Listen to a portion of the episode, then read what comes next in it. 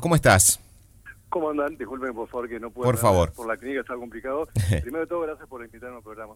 Un placer tenerte en el programa. Bueno, tu, tu imagen se ha visto en, en, muchos medios de comunicación en el último tiempo a partir de la situación que vivió este chiquito de 12 años que tomó esa tremenda, fatídica, horrorosa decisión de quitarse la vida por ser víctima de bullying. ¿Vos fuiste víctima de bullying en tu niñez?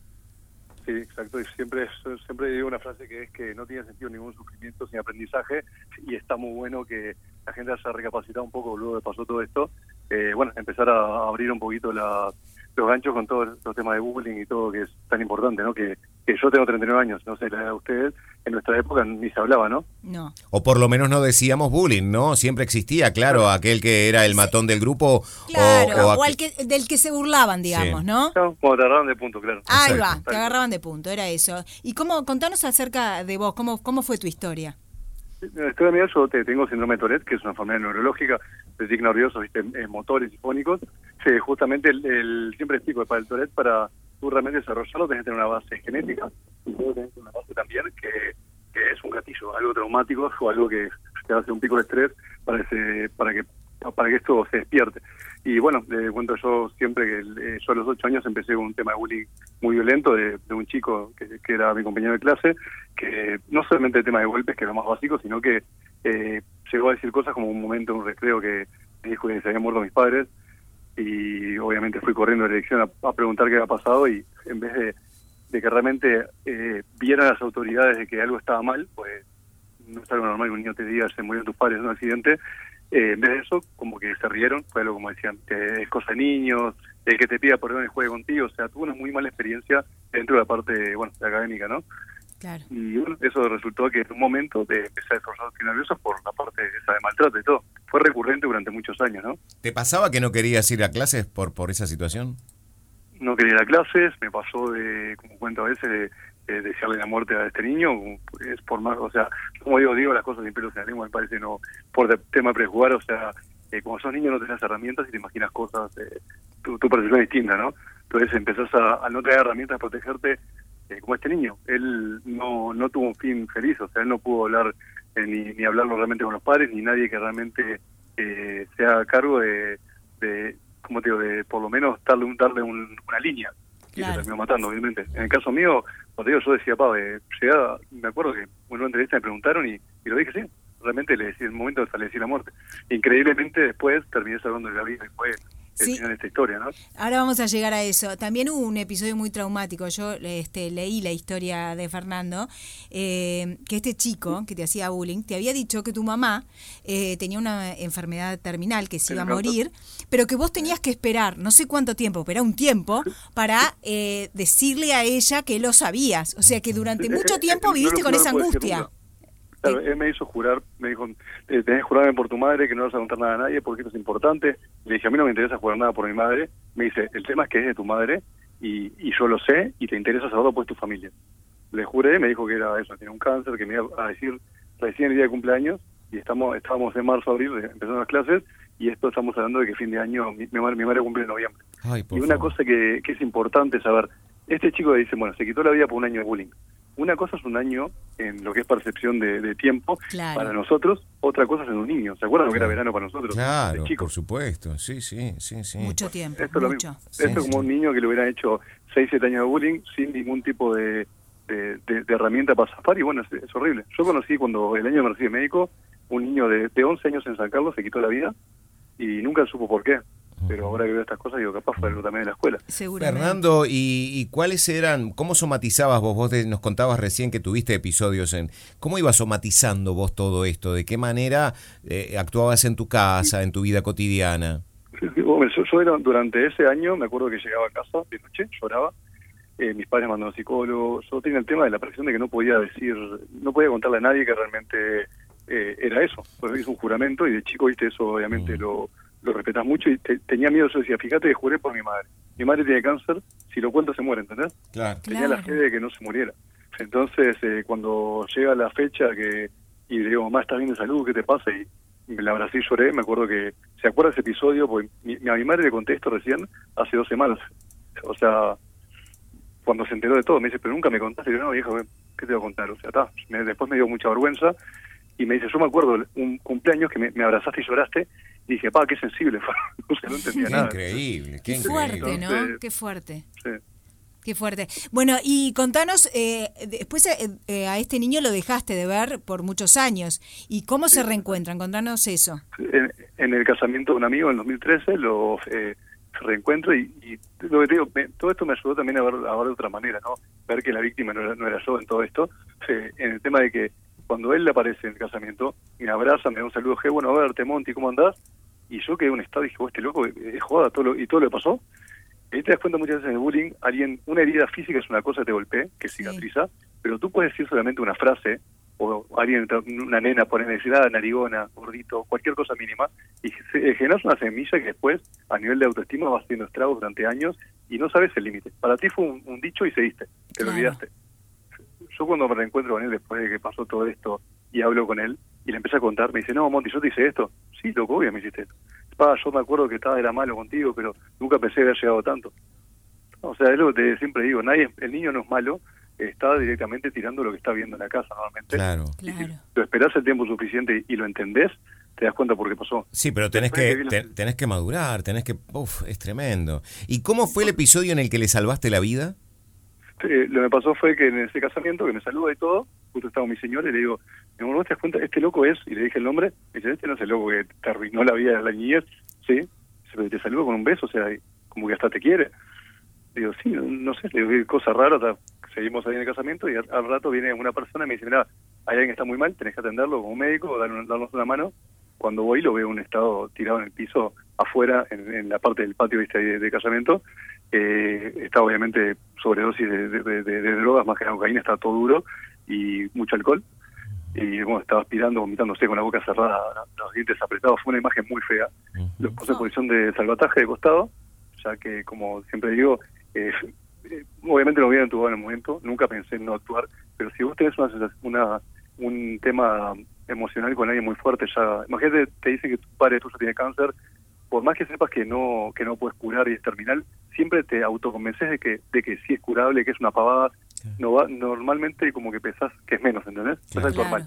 Con alguien que odias también, lo mismo. Claro. Entonces yo dije, vos voy a esperar al médico, yo acá no puedo hacer nada todavía. Cuando vienen los médicos, el, el enfermero me dice, ah, Monty, ¿qué haces? Me da un abrazo, hasta ahora no sé quién es, pero le mando un abrazo, porque nu- nunca supe quién era. Y me dice, qué bueno, tener otro médico acá. Y la doctora me dice, ay, qué bueno, sos doctor, yo soy pediatra, no tengo ni idea qué hacer acá, dame una mano. Wow. Le digo, le digo joda, o sea, pues, yo, yo no puedo actuar acá. Le expliqué por qué. Dice, bueno, yo si actúo, este tipo hay que entubarlo ya, si no, le aseguramos la vida aérea, se muere. Y ahí es donde yo, donde viene lo, lo increíble que parece, viste, una película de, de, de este Spielberg. Eh, en ese momento es donde yo, eh, cuando me dijo, ¿sabes entubar? Me acordé que sí sabía entubar. Pero ¿qué pasa? Yo cuando me enseñé a entubar el año, el, el año de de médico, eh, cuando el médico en Minas me dice, mira, tenés que aprender a entubar, le dije, mira, yo voy a ser deportólogo, voy a ser culturista, no me interesa esto, no sirve de nada. Y en un momento me dijo, pero pará, ¿no sabes lo que es una persona que se te muera de asfixia al lado tuyo? Me dice, ¿realmente vas a dejar que pase eso? Me dice, evidentemente nunca sentiste asfixia.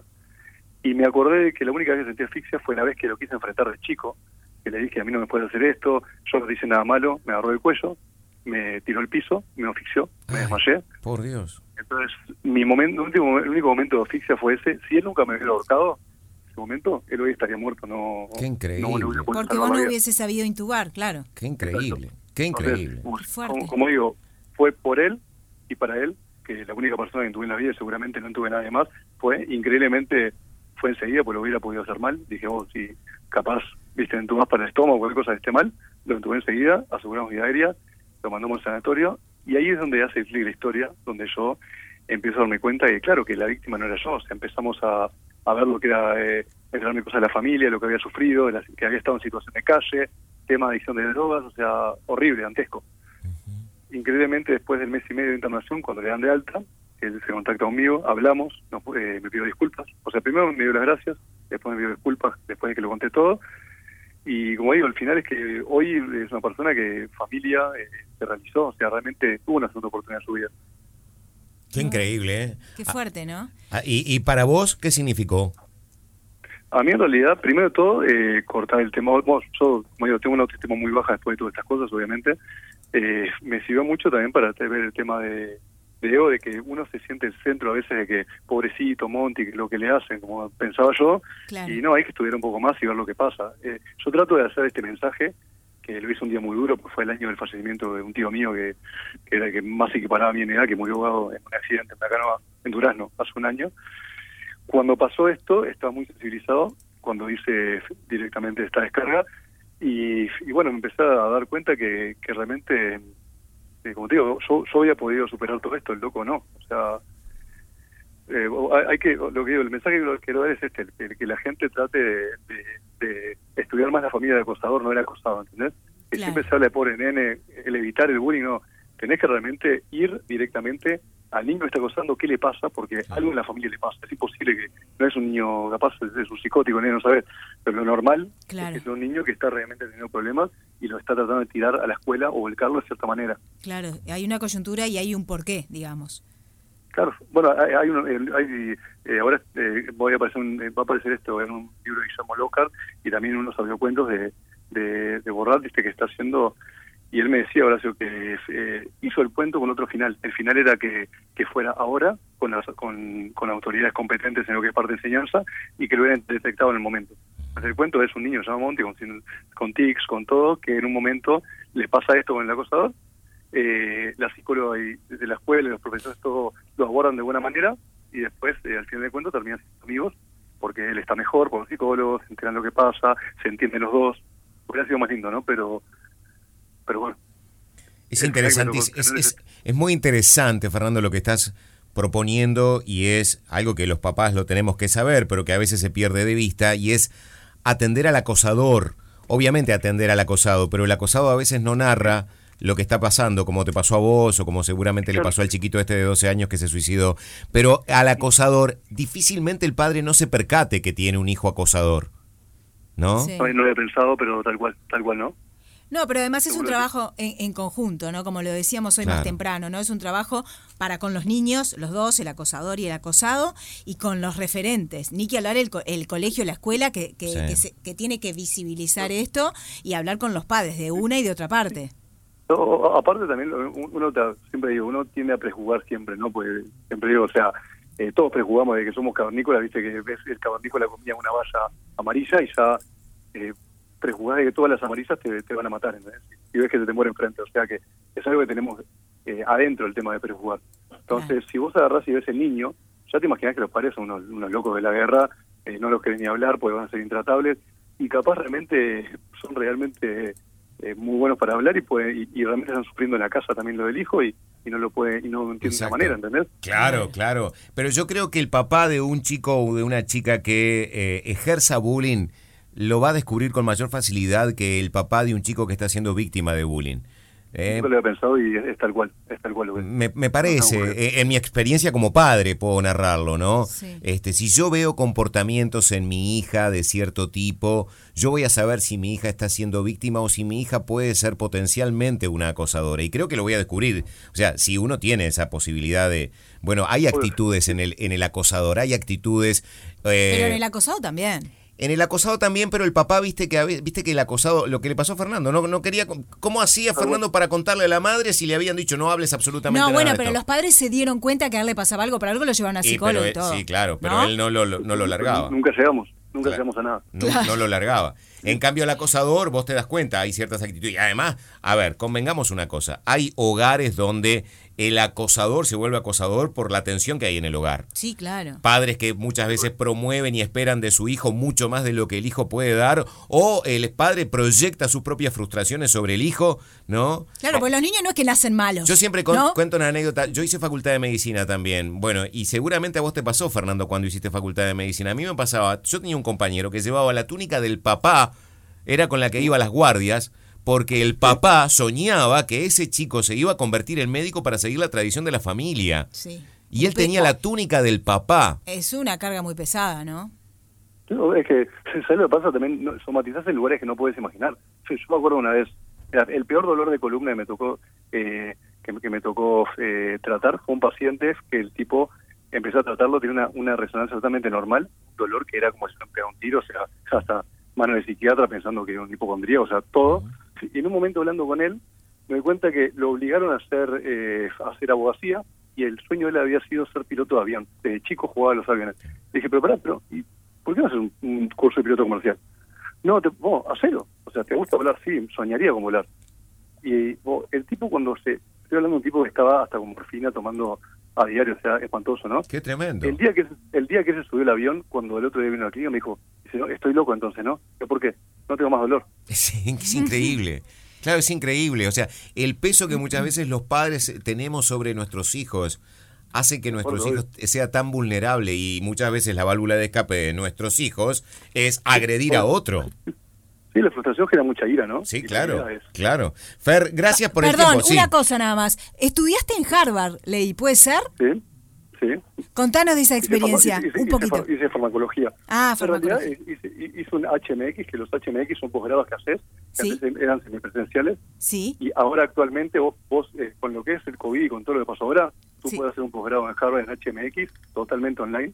Eh, no es tan inaccesible como uno se imagina que te dicen, vamos, posgrado en Harvard, qué animal. No, es como una cosa totalmente normal, que si, si tú cuando, eh, claro, yo, yo directamente en la carta de formal que mandás a Harvard, eh, puse, tengo síndrome de Tourette, yo no voy a trabajar realmente de farmacólogo, me interesa por un tema de que conmigo se, eh, se actuó muy mal desde chico, tuve por, por mal diagnóstico, ¿no? A mí, antes de todo me diagnosticaron tics y llegué a tener mala medicación que, que me caía la baba, me creció una tetilla, o sea, me hicieron cualquier cosa. Y yo prometí que en un momento por lo menos iba a poder saber qué me había pasado y creo que la carta lo conmovió para entrar, no fue un tema académico, pero fue por lástima. Pero no sé. el tema es que Ay, hoy en día genial. puedes hacer un posgrado de, de fisiatría o otras cosas que lo puedes Sí. hacer.